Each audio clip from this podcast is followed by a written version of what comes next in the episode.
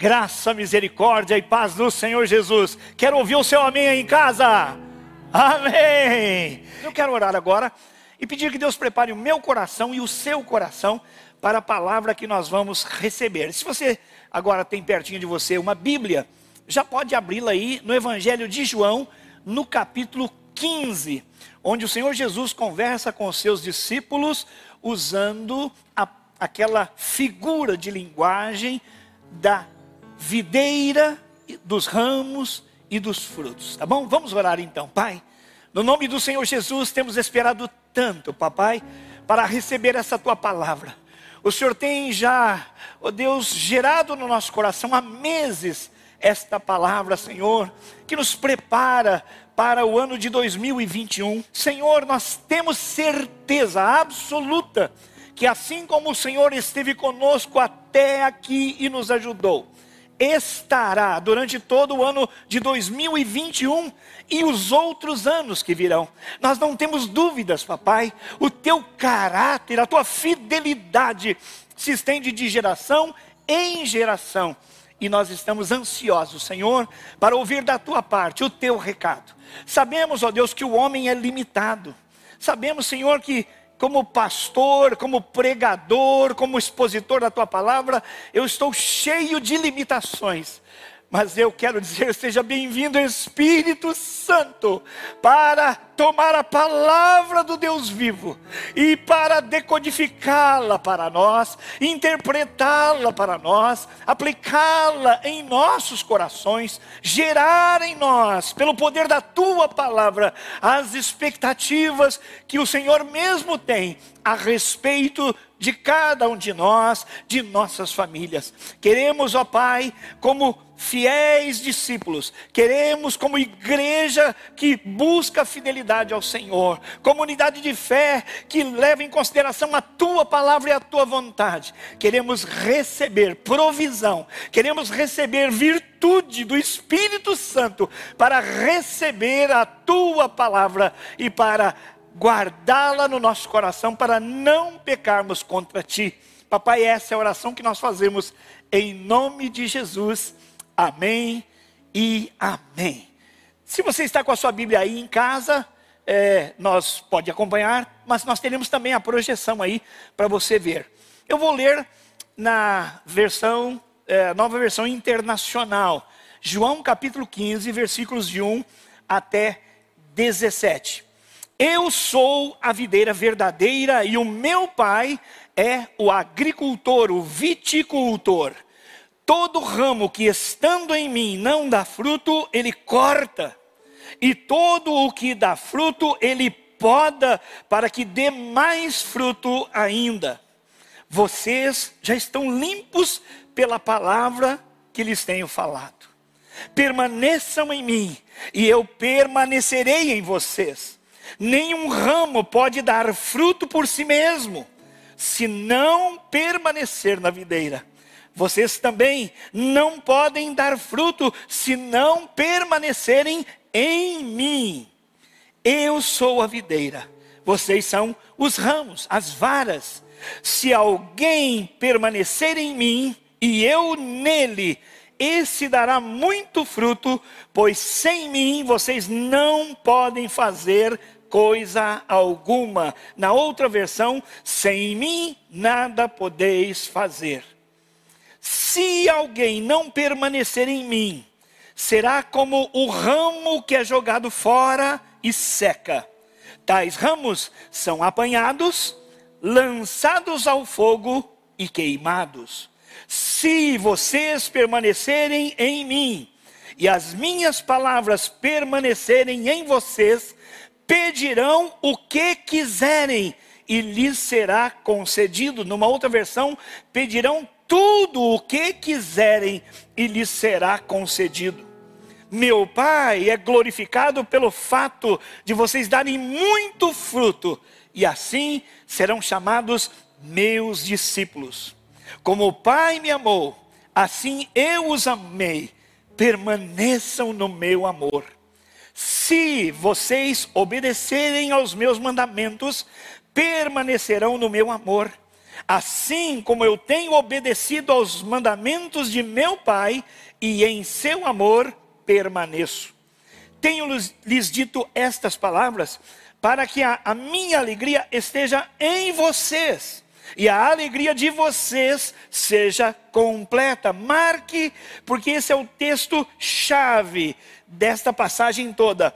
Versículo 11: Tenho-lhes dito estas palavras para que a minha alegria esteja em vocês e a alegria de vocês seja completa. Aleluia! O meu mandamento é este: amem-se uns aos outros como eu os amei. Ninguém tem maior amor do que aquele que dá a sua vida pelos seus amigos. Vocês serão meus amigos se fizerem o que eu lhes ordeno. Já não os chamo servos, porque o servo não sabe o que o seu senhor faz. Em vez disso, eu os tenho chamado amigos, porque tudo o que ouvi de meu Pai, eu lhes tornei conhecido, eu revelei a vocês. Vocês, vocês não me escolheram, mas eu, eu os escolhi para irem e darem fruto, fruto que permaneça, a fim, com a finalidade de que o Pai lhes conceda o que pedirem em meu nome. Este é o meu mandamento: amem-se uns aos outros. Aleluias, que palavra maravilhosa, meus irmãos. Esse tempo no qual nós estamos vivendo agora é um tempo de muitas incertezas. Nunca de modo literal e global, porque não havia telecomunicações como há hoje, o mundo todo foi afetado por algum fato. Mas esta pandemia, ela afeta a todos nós em todos os lugares. Países de primeiro mundo ou de último mundo, países com grande poder financeiro e países muito pobres, todos estamos aflitos, todos estamos apressados. Há muitas incertezas do ponto de vista geopolítico, o que é que vai acontecer? Do ponto de vista econômico, financeiro, o que é que vai acontecer? O que vai acontecer com as indústrias, com o comércio? O que vai acontecer com o serviço? O que vai acontecer comigo, com a minha família?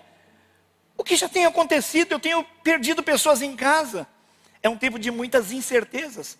O ano de 2021, no meu calendário, é o ano das incertezas. Mas no calendário de Deus, é o ano de muitas certezas. Diga glória a Deus. Há incertezas para mim, para você, porque nós não conhecemos nem o presente. E quanto mais o futuro. Mas Deus continua sentado num alto e num sublime trono, e Ele tem tudo na palma das suas mãos. Ele continua sendo o meu pastor, e nada me faltará. Na primeira pessoa, para que todos nós possamos nos descansar, possamos buscar refúgio no Senhor. Incertezas. O calendário está cheio de incertezas. Houve um momento na vida dos discípulos de Jesus lá na Palestina, em que eles também ficaram cheios de incertezas, vazios de convicções e cheios de imprecisão. Por quê? Porque já aproximando-se o tempo em que Jesus daria a sua vida em nosso lugar, embora os discípulos não entendessem, Jesus começou a falar-lhes dizendo: Está chegando a hora em que o Filho do Homem vai ser glorificado. Está chegando a hora em que o filho do homem vai ser entregue, será morto e ressuscitará ao terceiro dia. E os discípulos não entendiam muito bem o que Jesus falava, incertezas começavam a povoar o coração deles. Mas tudo ficou pior quando Jesus disse: Olha, eu estou de partida, eu vou embora. E os discípulos falaram: Mas o senhor vai embora? Para onde o senhor vai? Diga-nos, nós queremos ir com o Senhor. E o Senhor disse: Não, para onde eu vou, vocês não podem ir agora. Não, diga-nos o caminho.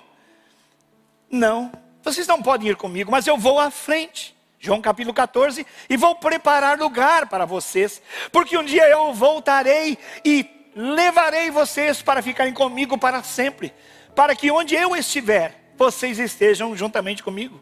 E os discípulos não entendiam aquelas coisas, estavam cheios de dúvidas. E as coisas que passavam na mente deles eram: mas como assim?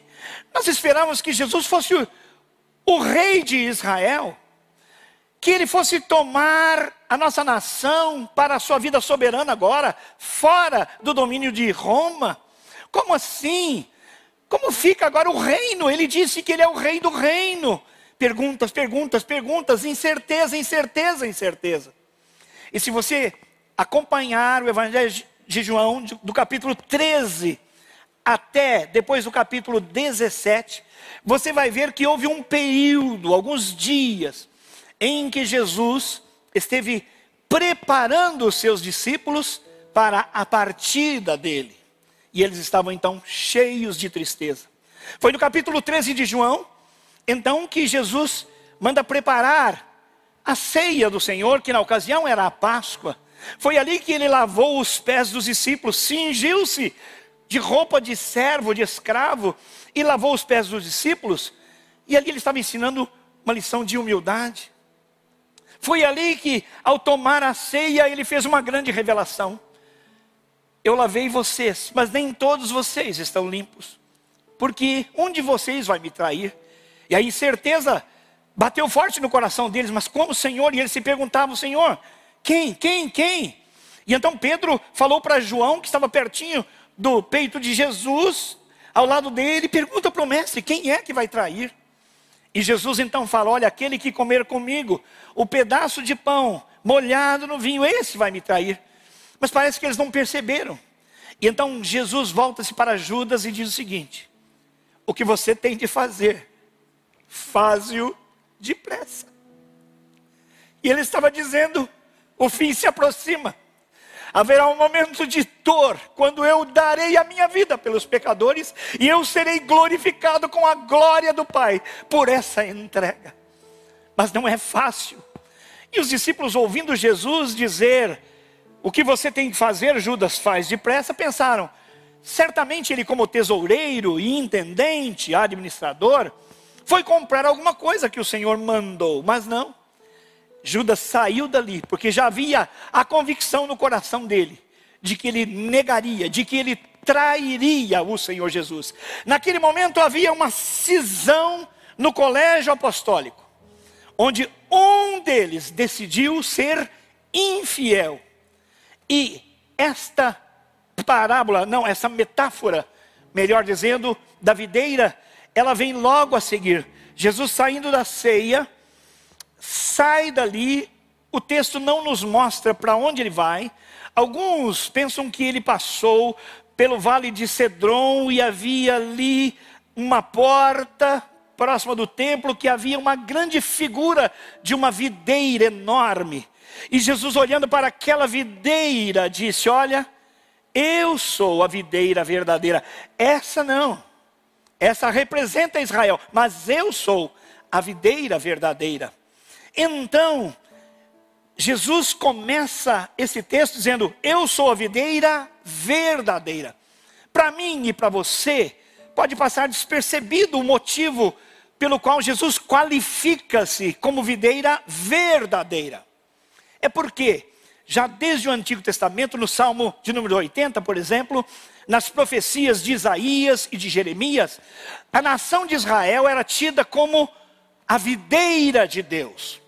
Deus escolheu uma videira para dar o vinho da alegria às nações, levar o cântico da salvação às nações. Mas já no Salmo 80, o salmista diz assim: Mas Senhor, o Senhor tirou a, sua videira lá do Egito, tirou o seu povo do Egito e o trouxe agora para o deserto, e o Senhor preparou a terra, o Senhor deu as melhores condições para esta videira que é Israel, o povo, a nação, e o, seu, o Senhor cercou esta videira para protegê-la, mas agora, Senhor, tudo está caído, ela está toda destruída, os cães, os animais chegam até ela, Senhor, o que é que aconteceu com a tua videira? E o profeta Jeremias, e mais ou menos 120, 150 anos depois, o profeta, é, primeiro Isaías e depois Jeremias, irão dizer: de fato o Senhor plantou uma videira maravilhosa Com prazer ele o fez. Ele cuidou da terra.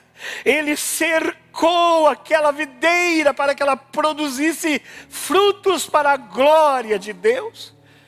Mas o Senhor diz: E o que é que vocês fizeram? Falando do povo. Vocês foram para as montanhas altas para adorarem deuses estranhos. E vocês entraram debaixo das árvores frondosas, sagradas, para prestarem cultos a demônios. Vocês se prostituíram. Vocês se prostituíram.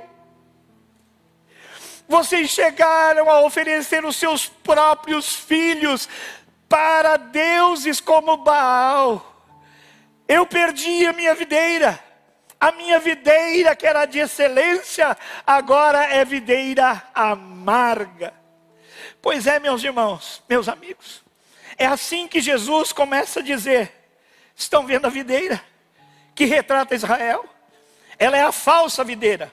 Porque todos falavam de Deus, mas não temiam a Deus, não obedeciam ao Senhor. Eles proferiam uma fé verbal, mas não verdadeira, uma falsa videira e uma falsa adoração. Mas agora é diferente. Nós éramos doze, Jesus pensa, mas não diz isso. Nós éramos doze, agora somos onze, porque um já se foi.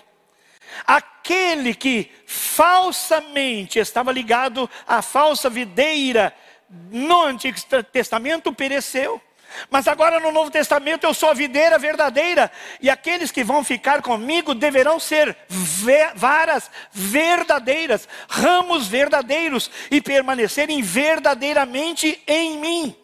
E aí ele faz alusão, possivelmente a Judas, dizendo: aquele que está em mim, mas não dá fruto, o Pai corta e lança para fora, e ele seca e vai ao fogo fazendo uma referência à fé de Judas, que parecia ser uma fé legítima, verdadeira, mas não era. Então, havia uma verdadeira videira no Novo Testamento, Jesus, mas mesmo assim, havia um falso discípulo. E em 1 João, na teologia joanina, ele menciona: eles saíram de nós porque não eram de nós.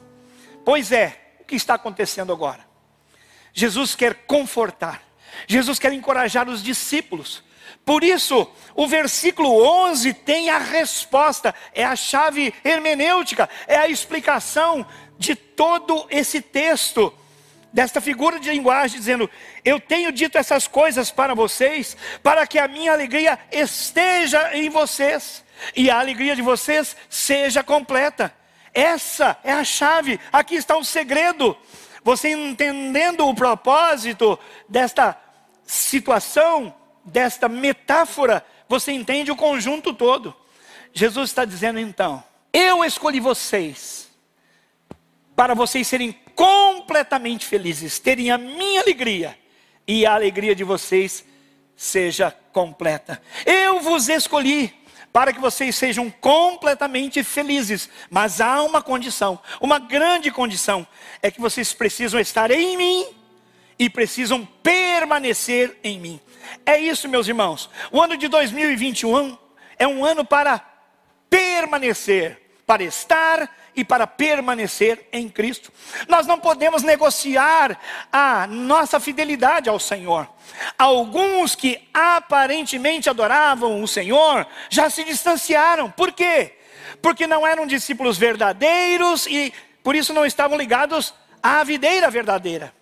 Então, esta palavra, irmãos, é uma palavra de conforto, mas também de confronto. Tanto é que a partícula C se permanecerdes em mim, e se a minha palavra permanecer em vós, esse se condicional, em 17 versículos aparece 10 vezes. O Senhor está dizendo, há uma condicional. Quem permanecer, se permanecer em mim e eu nele, quem permanecer no meu amor e eu nele, quem permanecer na obediência e eu o abençoando, esse sim será muito feliz, porque foi para isso que eu os chamei para que vocês sejam completamente felizes. Meu querido irmão, minha querida irmã, seja fiel, permaneça no céu, no Senhor, esteja nele e permaneça nele. Permanecer é persistir, é continuar, é não abandonar, é ser fiel, é não recuar de modo algum, embora haja sofrimento e haja dor. Que caminho nós vamos escolher em 2021? Dos onze discípulos que permaneceram firmes e deram as suas vidas pelo Senhor, ou por aquele que parecia ser discípulo, mas na hora da prova ele negou o Senhor, deixou o Senhor, abandonou o Senhor e vendeu o Senhor por 30 moedas. O ano de 2021 é um ano para sermos muito felizes. É para você entender que Jesus os chamou para ser completamente feliz. Completamente feliz. Nós dizemos uns aos outros: Feliz ano novo, feliz ano novo, feliz ano novo. Isso acontece pelo telefone, pelo WhatsApp, pelos cartões, pelos presentes. Feliz ano novo. Mas a palavra do Senhor está nos dizendo em João capítulo 15, 1 a 17, que Jesus tem muito interesse em que esse ano seja muito feliz e sejamos completamente felizes, desde que estejamos nele. Se você não aceitou o Senhor Jesus como seu Salvador, precisar, precisará fazê-lo. Não importa estar perto das coisas de Deus, na igreja, no ministério, não importa até ofertar, dar contribuições, não é, esta é ainda a periferia da fé. É a proximidade da fé, mas a fé é nele, porque ele é a verdadeira videira, a videira verdadeira. Vou para concluir, só dizer agora, quais são as condições, ou melhor, quais são as bênçãos, quais são os resultados que acontecem na vida daqueles que permanecem do Senhor. Primeiro, quem permanece no Senhor tem uma ligação vital, porque está ligado a Cristo. Ele é a videira e nós as varas, os ramos. Perceba bem, isso não é uma ligação com a religião, mas é uma ligação com a vida de Deus. Como é que o galho, a vara, o ramo está na videira, no caule, ligado. A seiva vem e passa para o galho. É vital, é vitalidade. Sem a seiva não há como haver possibilidade de frutificação. Assim, para estar em Cristo, você precisa entregar-se a Cristo. Quem está em Cristo é uma nova pessoa, é uma nova criação. Nasceu de novo, nasceu na família de Deus, tendo Jesus por amor a Deus entregando a sua vida. Então, você precisa, se não aceitou a Cristo, se tem dúvida, entregue-se a Cristo, esteja em Cristo e depois permaneça em Cristo. O William Barclay diz que lá na Palestina havia muitas videiras. E as videiras eram plantadas e cuidadas pelo viticultor.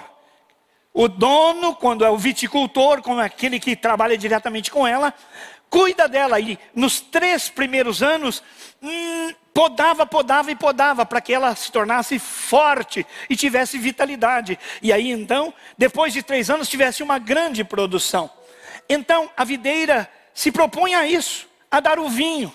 E o vinho na cultura de Israel era símbolo da alegria. Lembra-se que Jesus, no seu primeiro milagre, transformou água em vinho num casamento em Caná, para dizer que não era o vinho a alegria da festa, mas era ele.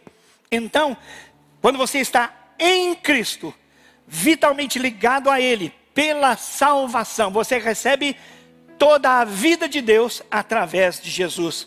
Mas sabe, o Barclay também diz o seguinte: havia uma coisa bem estranha com a madeira da videira. Ela não servia para outra coisa. Não se cortava a videira para fazer um móvel, para fazer um utensílio. Ela não servia para nada. Uma madeira que não prestava para outra coisa, senão para produzir. Havia alguns meses no ano, no calendário religioso dos judeus, em que as pessoas tinham que levar madeira para serem queimadas oferecendo sacrifícios. Mas a lei não permitia que essas madeiras fossem a videira, porque ela não servia para o fogo do sacrifício. O único fogo para o qual a madeira servia era para ser lançada fora e destruída.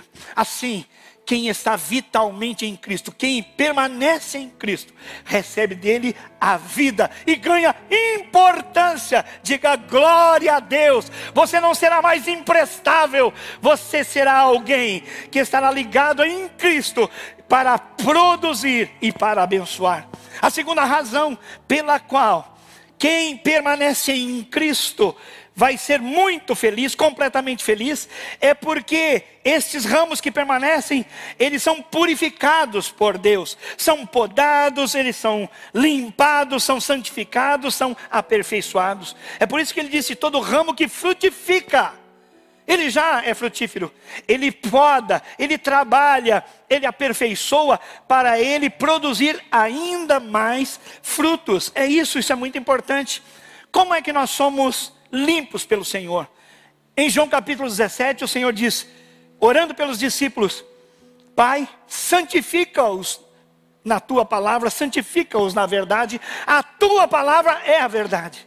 O jeito de Deus purificar a minha, você, é através da palavra de Deus. Assuma um compromisso de amar a palavra de Deus, não só lê-la, mas entendê-la, estudá-la, aplicá-la à sua vida e depois ministrá-la à vida de alguém. É a palavra que nos limpa, ela mostra o meu pecado para mim. Quando eu abro a Bíblia, ela mostra como um espelho onde eu estou errando na mente, nas ações, nas omissões. Então faça isso.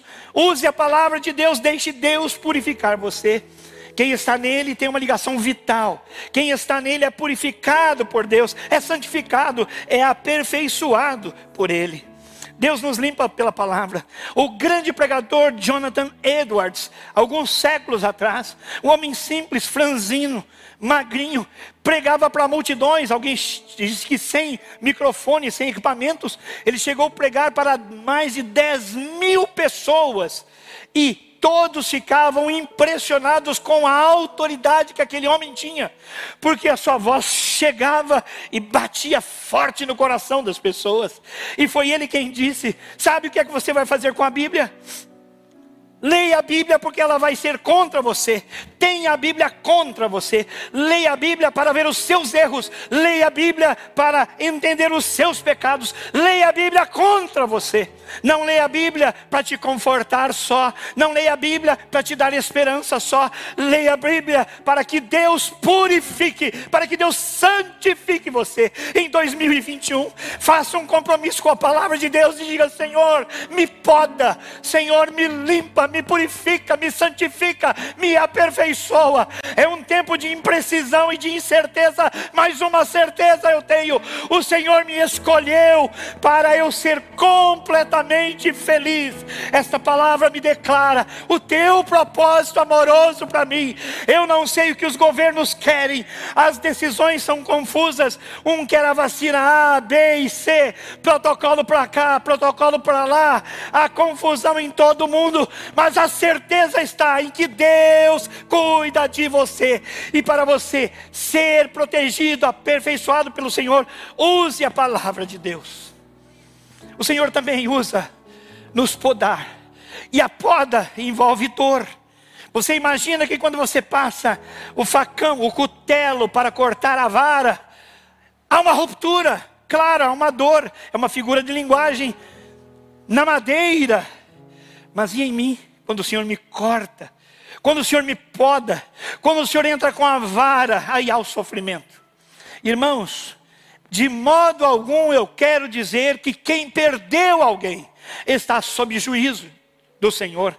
De modo algum, mas eu quero dizer que todas as dores pelas quais nós passamos e passaremos em 2021 podem ser um sofrimento que Deus irá usar para nos aperfeiçoar e para nos santificar.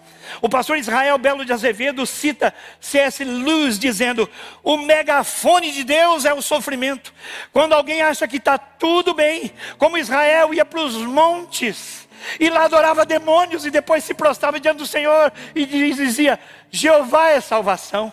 Eles precisavam tomar consciência de que estavam pecando, estavam em infidelidade contra o Senhor, e o sofrimento veio.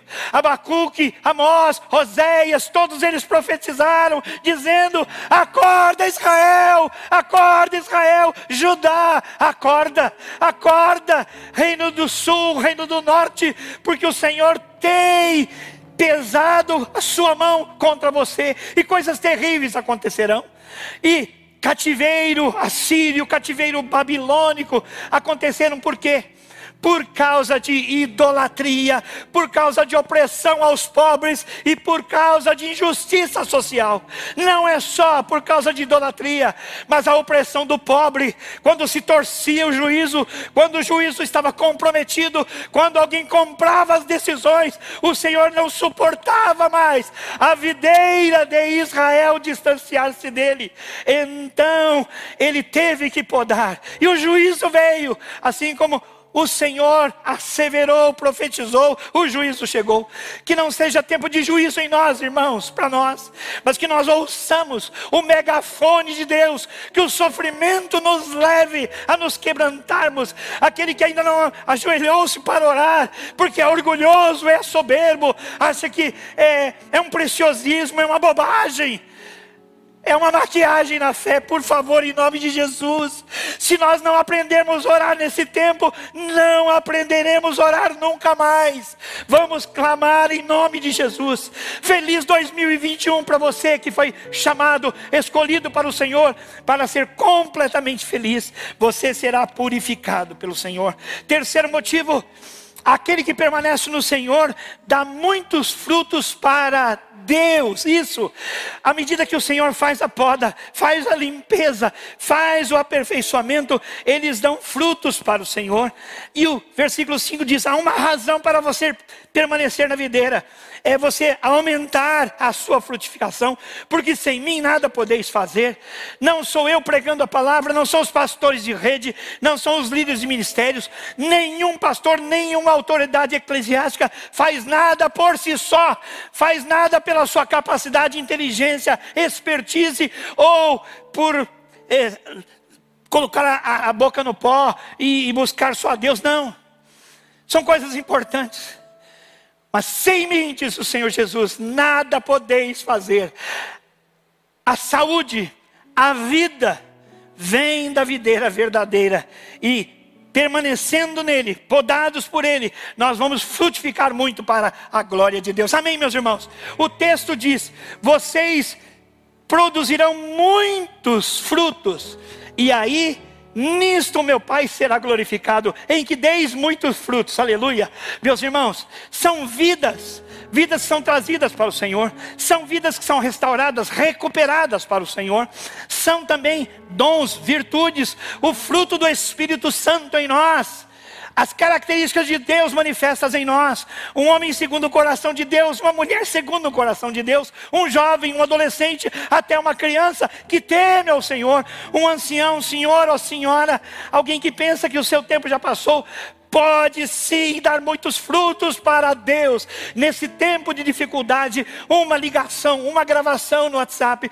Meu irmão, minha irmã, meu parente, meu vizinho, meu colega de trabalho eu queria pedir a sua permissão.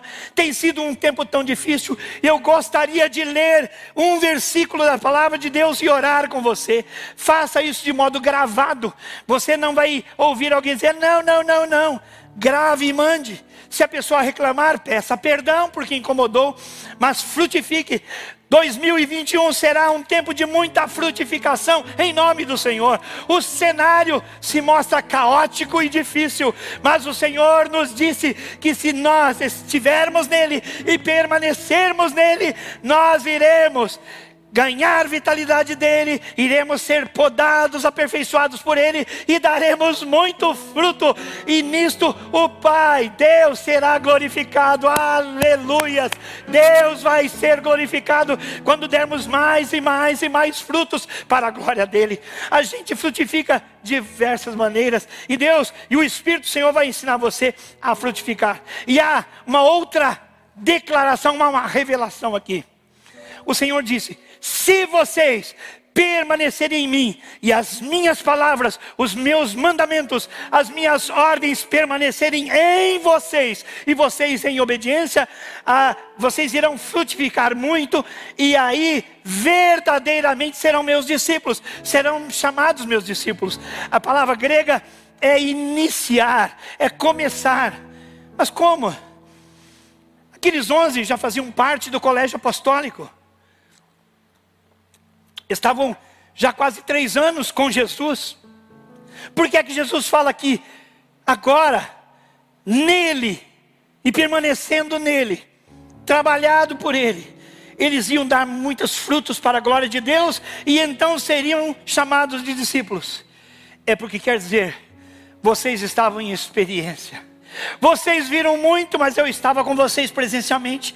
Vocês me viram falar sobre o reino. Vocês me viram amar com o amor do reino. Vocês me viram agir com o poder do reino. Vocês me viram servir como se deve servir um agente do reino, mostrando que no reino o maior é o que mais serve.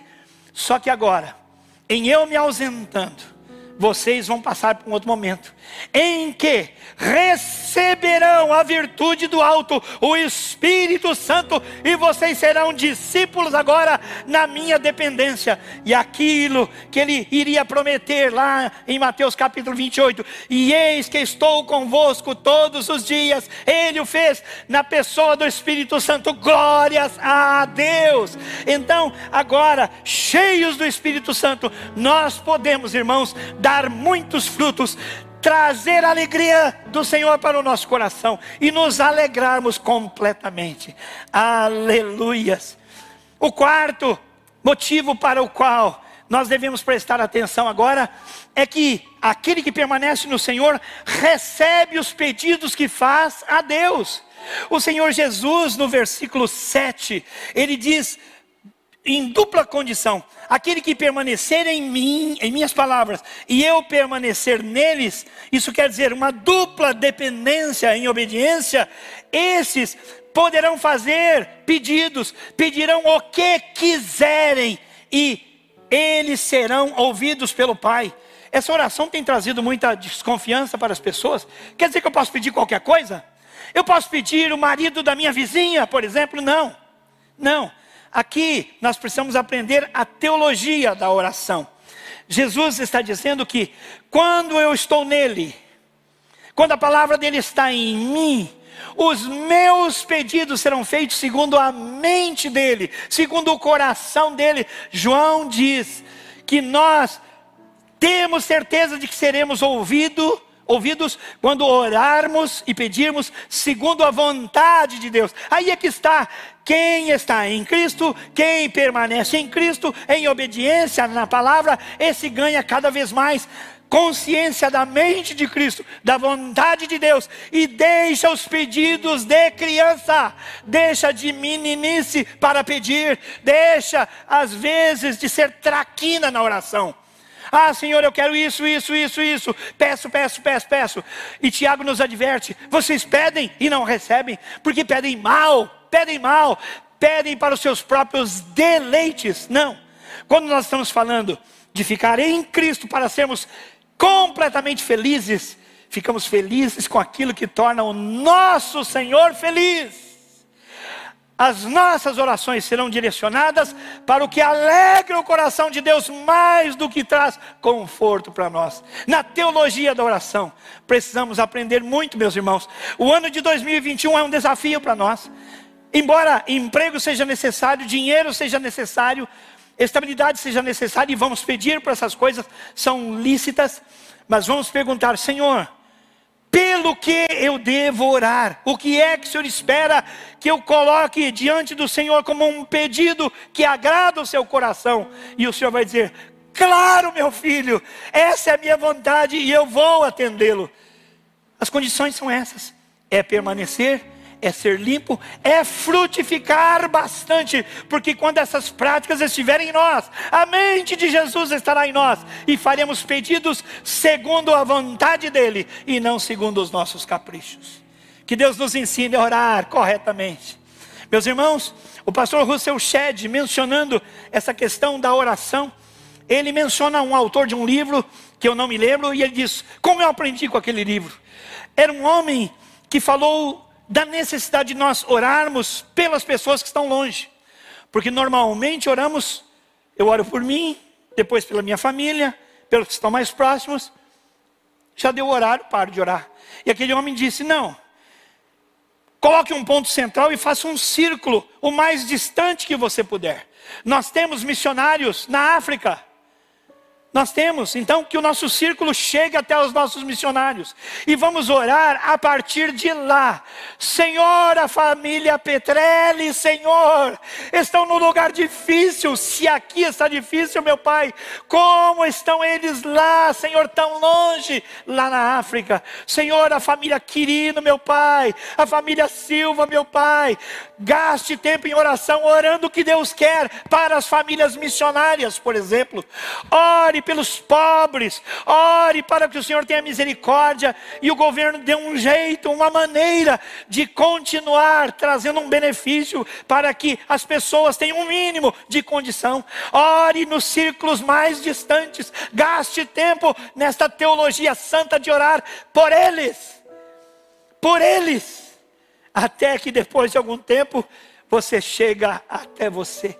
Ah, meus irmãos, Deus ainda não tinha me dito essas coisas, e eu tinha procurado o pastor Djalma, e eu disse: Eu quero atualizar a lista dos telefones, dos e-mails dos nossos missionários, porque eu tenho tido a prática de orar por eles todas as manhãs, alguns, depois outro dia outros e outros.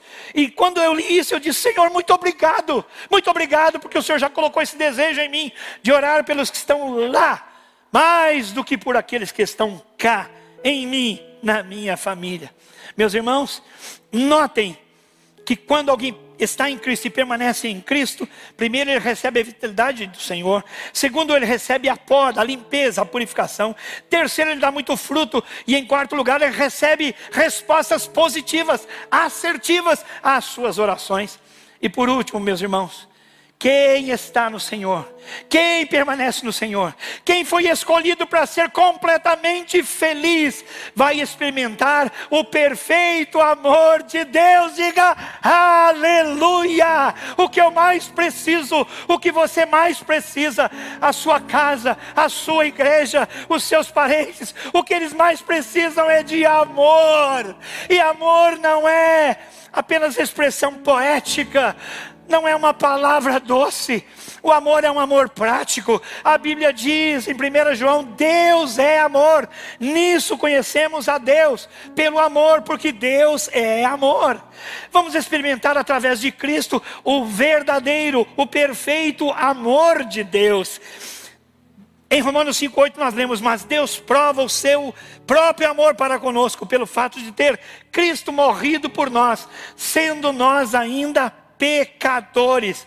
O Senhor disse: Ninguém tem maior amor do que aquele que dá a sua vida pelos seus amigos. E então chamou os discípulos: Vocês não serão mais servos, serão os amigos, porque eu abri para vocês o que eu recebi do meu Pai. Então agora vivam no meu amor. Chama a atenção deles para o que ele havia ensinado em João capítulo 13. Eu tenho um novo mandamento para vocês. Se Deus é amor, se eu sou prova do amor de Deus para com vocês, eu quero que agora vocês entendam o novo mandamento. Amem-se uns aos outros como eu vos amei. Há um grupo de pessoas que às vezes dizem: Olha, se você não se ama, vai ser difícil amar o outro. Eu compreendo perfeitamente essa abordagem, mas Cristo não está dizendo: Ame como você ama você, está dizendo: Amem-se uns aos outros como eu vos amei, como um amor intencional, sacrificial, uma entrega. Ele deu a sua vida por nós, e é isso que nós aprendemos. Diferenciar João 3,16 de 1 João 3,16.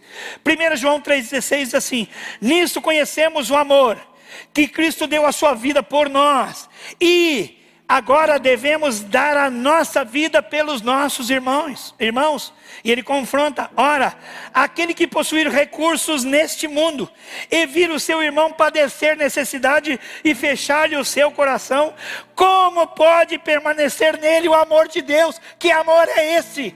É amor verbal. Filhinhos, não amemos de palavra, nem de língua, mas de fato e de verdade. É isso. para sermos completamente felizes, que é o desejo de Deus. Jesus nos chamou para isso. E o ano de 2021 será um tempo de permanecer em Cristo para sermos completamente felizes. Vamos experimentar a plenitude e a perfeição do amor de Deus, que começa nele. Ele é amor.